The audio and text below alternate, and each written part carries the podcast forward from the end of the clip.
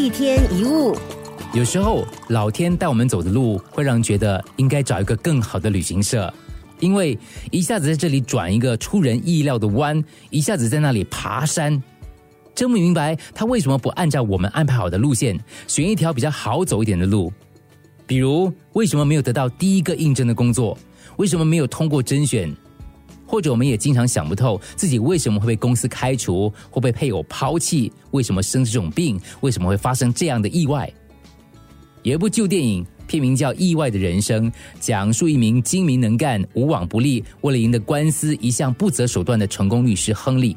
他在一次意外的枪伤之后，从原本的事业巅峰重挫。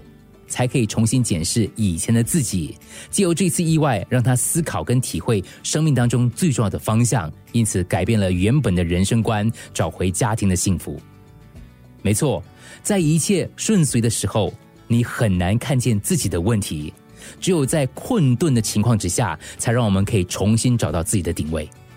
有人因为失恋、离婚、失业，或是发生不幸而感到悲伤。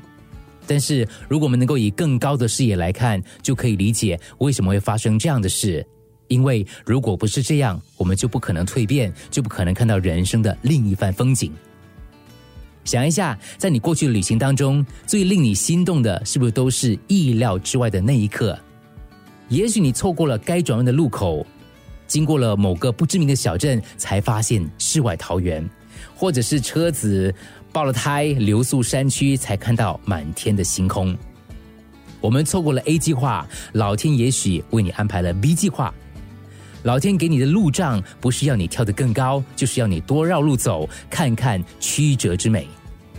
意外就像是山穷水尽疑无路时所发现的柳暗花明村，行到水穷处所看到的天边美丽彩云。